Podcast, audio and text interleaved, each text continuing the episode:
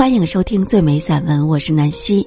这一期给大家读张晓峰的《也是水梅》这篇文章，以其特别的想象而著称。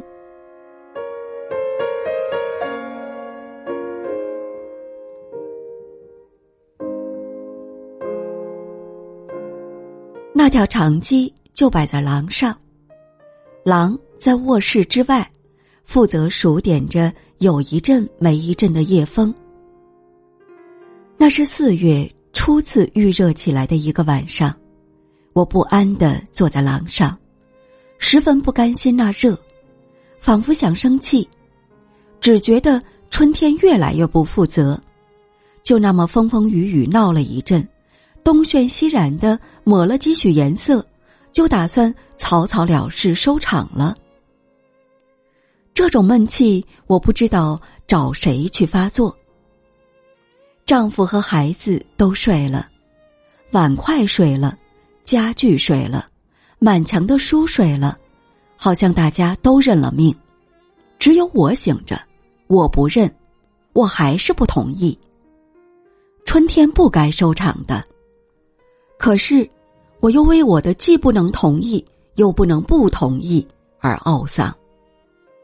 我坐在深褐色的条机上，机在廊上，廊在公寓的顶楼，楼在新生南路的巷子里。似乎每一件事都被什么阴谋规规矩矩的安排好了。可是，我清楚知道，我并不在那条机上，正如我。规规矩矩备好的身份证上长达十个字的统一编号，背自己的邻里地址和电话，在从小到大的无数表格上填自己的身高、体重、履历、年龄、籍贯和家属。可是，我一直知道，我不在那里头，我是寄身在浪头中的一片白，在一霎眼中消失。但我不是那浪，我是那白，我是纵身在浪中而不属于浪的白。也许所有的女人全是这样的，像故事里的七仙女或者罗诗经，守住一个男人，生儿育女，执一柄扫把，日复一日的扫那四十二平地，像吴刚或薛西弗那样，擦抹永世擦不完的灰尘。主呢，像宗教，也像道统，不得绝词的三餐。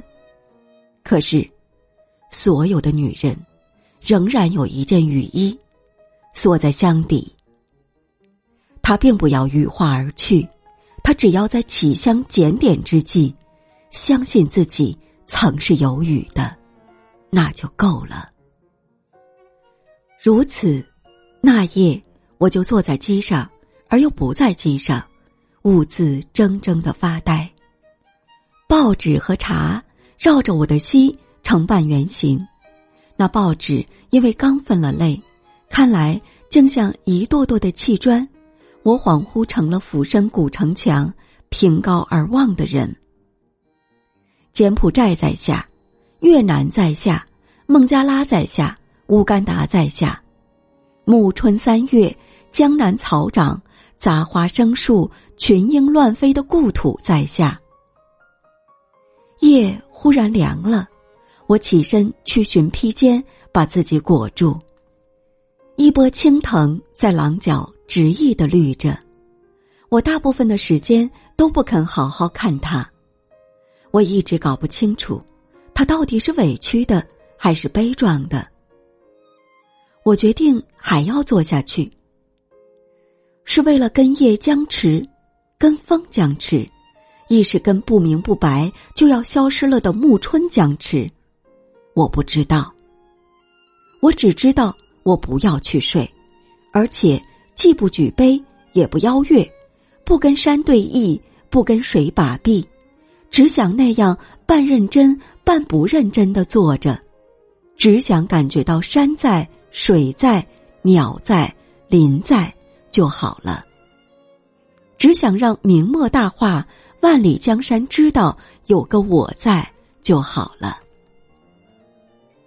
我就那样坐着，把长椅做成了小舟，而四层楼的公寓下是连云公园，园中有你揪我缠的榕树，榕树正在涨潮，我被举在绿色的柔浪上，听绿波绿涛拍弦的声音。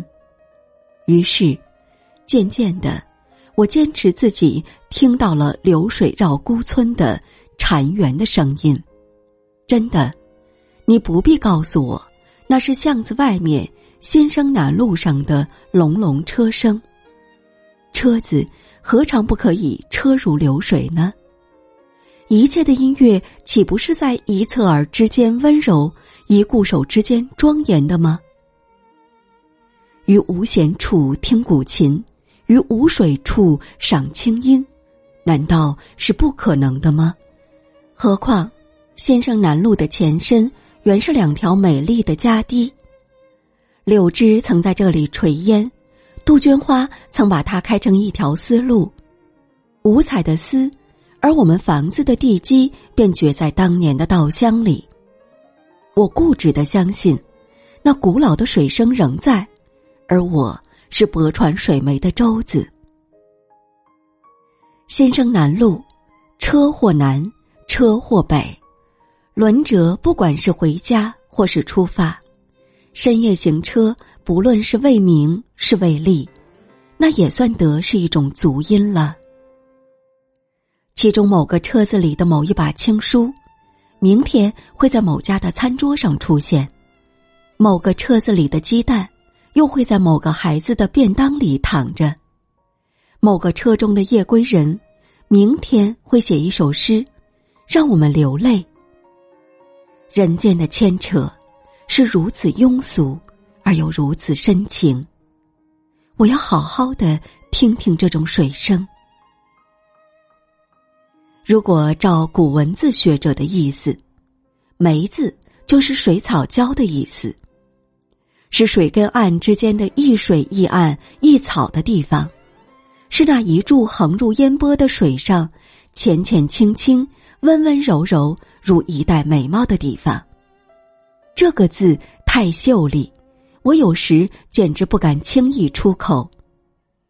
今夜，先生南路仍是镇水。今夜，我是亳州水湄的舟子。忽然，我安下心，平下气来。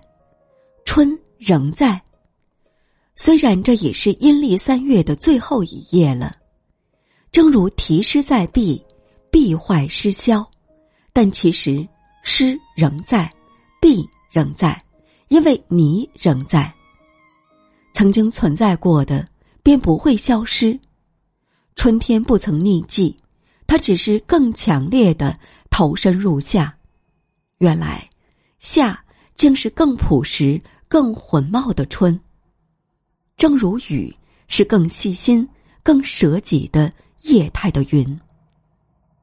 今夜。细舟水湄，我发现，只要有一点情意，我是可以把车声宠成水响，把公寓爱成山色的。就如此，今夜，我将细舟在也是水湄的地方。